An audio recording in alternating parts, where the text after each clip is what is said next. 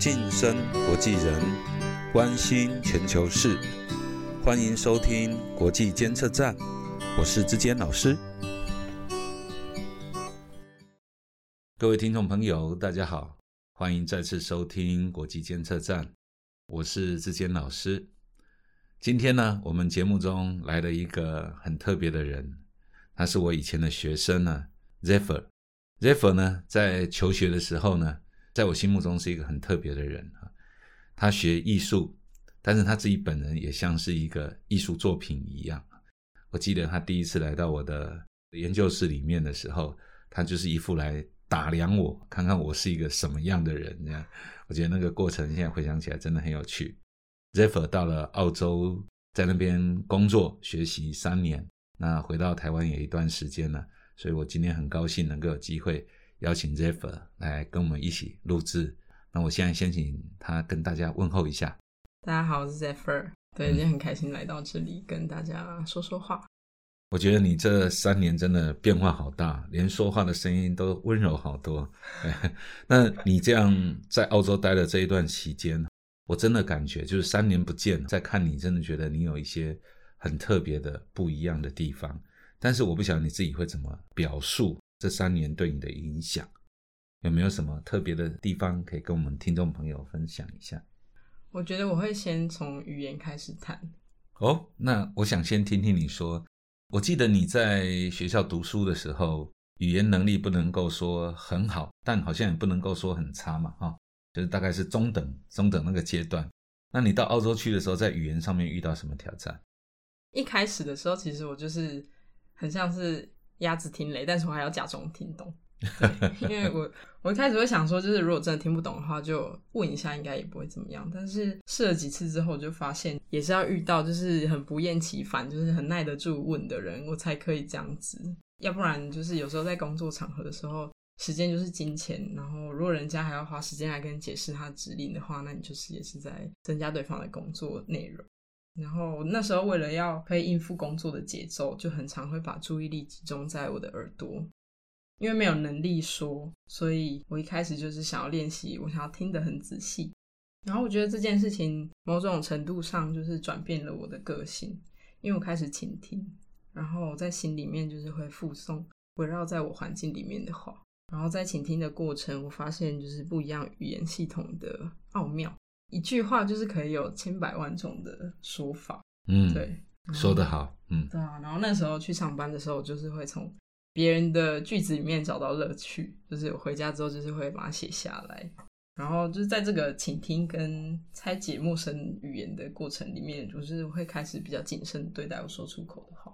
我后来就好像就变成一个比较谦虚，然后又很好奇的人。我听你在讲这些话的时候。一方面，我想到就是当初你在学校求学的时候，一副大拉拉啦，不是不是很用功哈。我大概可以这样说哈。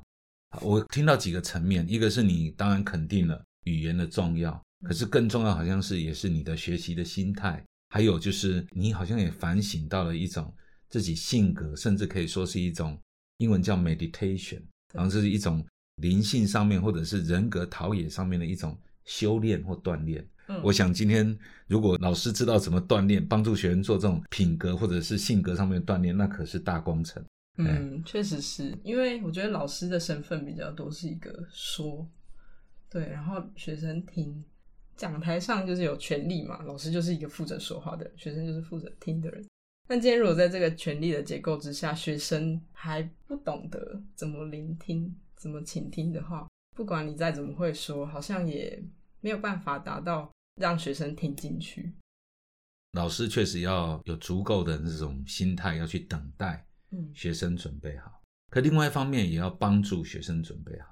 有时候这个帮助可能是娱乐啊，趣味性。课程一开始要如何用趣味性去吸引学生的注意？那有时候也是必须要有足够的。我常说留白也是一种表达啊。所以有时候为了让学生发现他没有在听，我自己的经验是，现场突然都不说话。因为老师不说话，现场就会安静。那个安静有时候会让学生意识到他离开这个课堂，所以好像这个也是一种方法。可是从老师的角度来说，我的经验是，今天学生确实也受到很多的诱惑。同样是一个这样的一个环境里面，在我自己当学生的时候，可能我们今天会有的诱惑就是胡思乱想啊，就是年轻人嘛，有时候会去想着看漫画，偷看一点漫画或什么。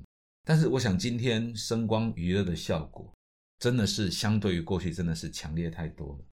我看到大多数的学员都已经很习惯的，就是上课的时候就会把手机摆在一边，然后他可以同时间回回信啊，啊，然后答复一点讯息啊，然后偶尔可能也会把老师课堂上的用语啊顺便查一下。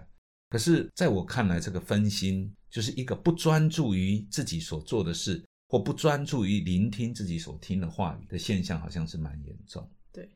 那你刚刚提到说，因为你在一个语言上面有很大弱势的地方，嗯，不仅是很专注的听，而且你必须要利用这个听的过程当中，同时去学，嗯，所以这个好像反而帮助了你建立了一个在台湾没有发展出来的一个心态，或者是。方法是这样吗？是没错。我觉得在你很谦逊的接受啊，我就是没办法说话，我就是没有办法使用这个语言表达自己的时候，其实就是会退一步去仔细聆听，然后在聆听的过程中反思自己曾经在说话的时候，原来是啊是这么不小心的，或者是是这么没有仔细去听，以至于你好像错过了别人口中说出来的话的深意。我觉得这个说法真的是让我颇为震撼。我们今天不断的在检讨如何帮助学生学好我们学校主要是外语嘛，学好这个外语的学科。我们常常在思考如何让老师能够精进他的教学，然后如何能够多善用多媒体或者是其他的种种。可是其实这些都是客观因素。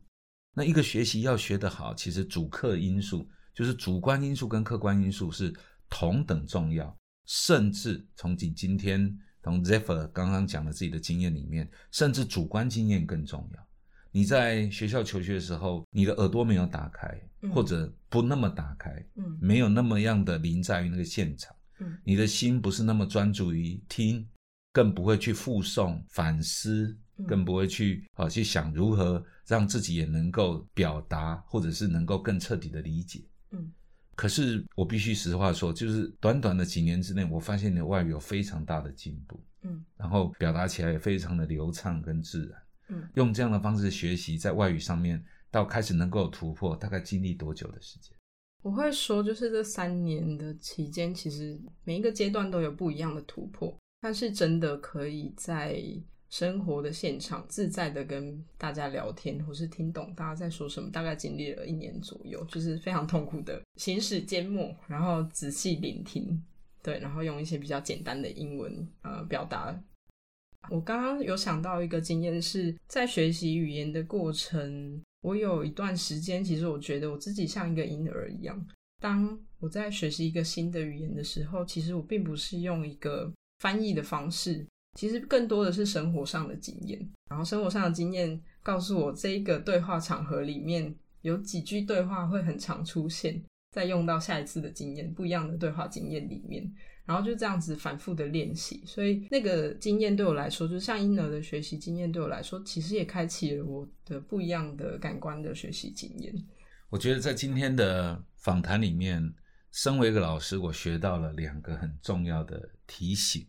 第一个就是，如果一个人的心态还没有准备好，那么这个老师可能不能先思考要教什么、如何教，应该先思考如何把学生先带回到两人之间的交流互动的这个现场里面。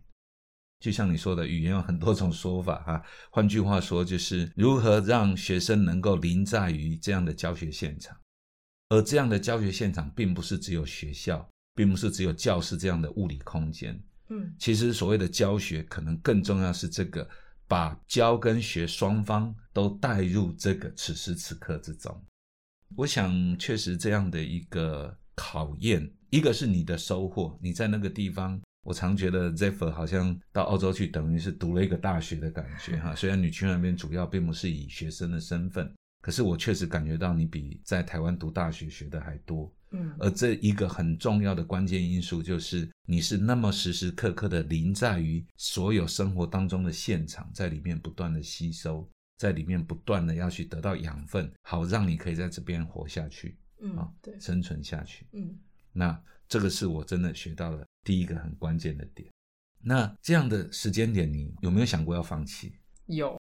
其实有想过，我干嘛不回家？就是妈妈会煮饭给我们吃。我觉得相对而来的是独处的经验，对我自己一个人，嗯，没有朋友、没有家人的，独自到了那个地方。即便我觉得生活有很多困难，但是我觉得那个独处的经验对我来说是完全独一无二，可以 cover 过那些辛苦的部分。然后一来也是在有这个机会的时候，我在这一段时间里面，我看见自己的成长。在我快要放弃的时候，我就会一直告诉我自己不要放弃。我觉得最好的就快要来了，对自己有耐心。刚来在研究室里面，我看到你，我刚刚说，那这个学生一来就是一副要来探你的底哈，要来跟你有一点挑战哦。我常说这个不能叫叛逆，我比方这么说，独立性很强的一个学生啊。我记得那时候你对于学校的规范啊或什么，其实也毫不在意。对啊，你真的不甩那一套。对，所以 不跟你们玩。但是现在我常觉得你你的谈话里面。多了一个理解的空间，嗯，然后也多了一份就是给予别人一点消化的时间，或者是聆听的时间，或者就是为别人预留一份反应的时间的那一份体贴，嗯。啊，虽然没有多说，但是你就觉得这个人很稳定啊，很柔和，然后自己好像处在一个相当自在的一个一个氛围里面，啊。这个真的是我三年前完全没有预料到的。啊！那你刚刚提到了一个让我很好奇的话，嗯，你提到的就是独处的经验，嗯。啊，其实这个也是我自己对学生蛮大的一个劝告，甚至有时候在课堂上会有冲突，嗯，就是你今天会看到很多学生其实他是静不下来的，他一有空的时间他就要划手机，他就要透过各种通讯软体去跟人联络交流，可是其实他几乎没有意识到自己。正在不断的把时间填满，这好像反过来是不敢面对自己的一种另类的表达了啊！我觉得好像是，其实好像是害怕面对真正的自己，真实的自己。那你刚刚提到在澳洲的独处经验，不知道能不能多说一点？好像也能够回应这这一部分的观察。在去澳洲之前，我觉得要先从我家庭开始说起。我觉得我家庭是一个有点混乱，然后有点吵闹，嗯。我是在这样的背景下成长的，很长就是我在做一些什么事情的时候就会被打断，就可能会哪里要帮忙啊，或是哦要吃饭啦，所以你现在好像要割下手边的事情，所以就是其实是一个好像我的时间不是我的时间，就是好像有一种要互相配合的那种悬在那里的感觉，所以那种嗯在过生活的经验里面没有那么踏实的去安排我所谓自己的时间。对，然后我在澳洲大概就是有一年半左右时间吧，就是完全就是没有朋友，也没有家人，就是没有旧有的连接。然后我有自己的房间了，然后我还有很多时间，然后就回头检视我的生命，累积到现在的所有事情、所有的人，然后连接，然后开始写作。我开始写的时候，我就开始发现，我把我累积在身上的一件一件事情都解下来了。我用文字的方式，就是好好的安放他们，找了一个位置，一个抽屉，把他们收进去。觉得我生命里面当时就是最重要的事情，变成我自己，然后还有我存在的那个当下，还有身边的一群人。我觉得我生活很轻盈，也很珍贵。因为我觉得这些时光好像会，嗯，稍纵即逝吧，就是它都是会经过的，所以我也更加珍惜，就是我此时此刻能拥有的这些在我身边的事情。你知道，当一个人心怀感激的时候，你去表达爱，然后你去表达心中的感激，它就是会变成一件很自然而然的事情。当这变成一件很自然而然的事情的时候，其实你的身边就会围绕着很多，嗯，很好的人。至少不会是想要害你的人，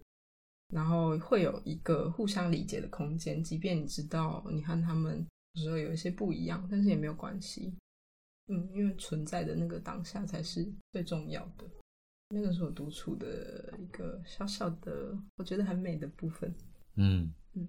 你知道，独处一直是东西方不同文化脉络里面可以说是共同交集的部分。就是我们看历史上这么多先人的智慧提醒，或者是留下来的这种，也可以说是警告，就是叫我们要一定要留意自己跟自己的相处。坦白说，我觉得你在学校的时候，我记得那时候骑着重机啊，然后打扮的留了一头长发，可是却穿着高的靴子啊，然后其实是一个非常特别的打扮哈、就是很特立独行。嗯，可其实我觉得那时候反而你对自己的认识是比较盲目的，就是反正迷惘的状态对，是对，就是比较嗯迷惘的状态。当时常常不知道自己在做什么，或是不知道自己未来到底要去哪里，或要干嘛。嗯，嗯可是又急着想要证明自己在这个世界上面，这样。嗯好像刚刚你听听你在说你在澳洲的这个从语言的这一块，好像自自然而然的，就是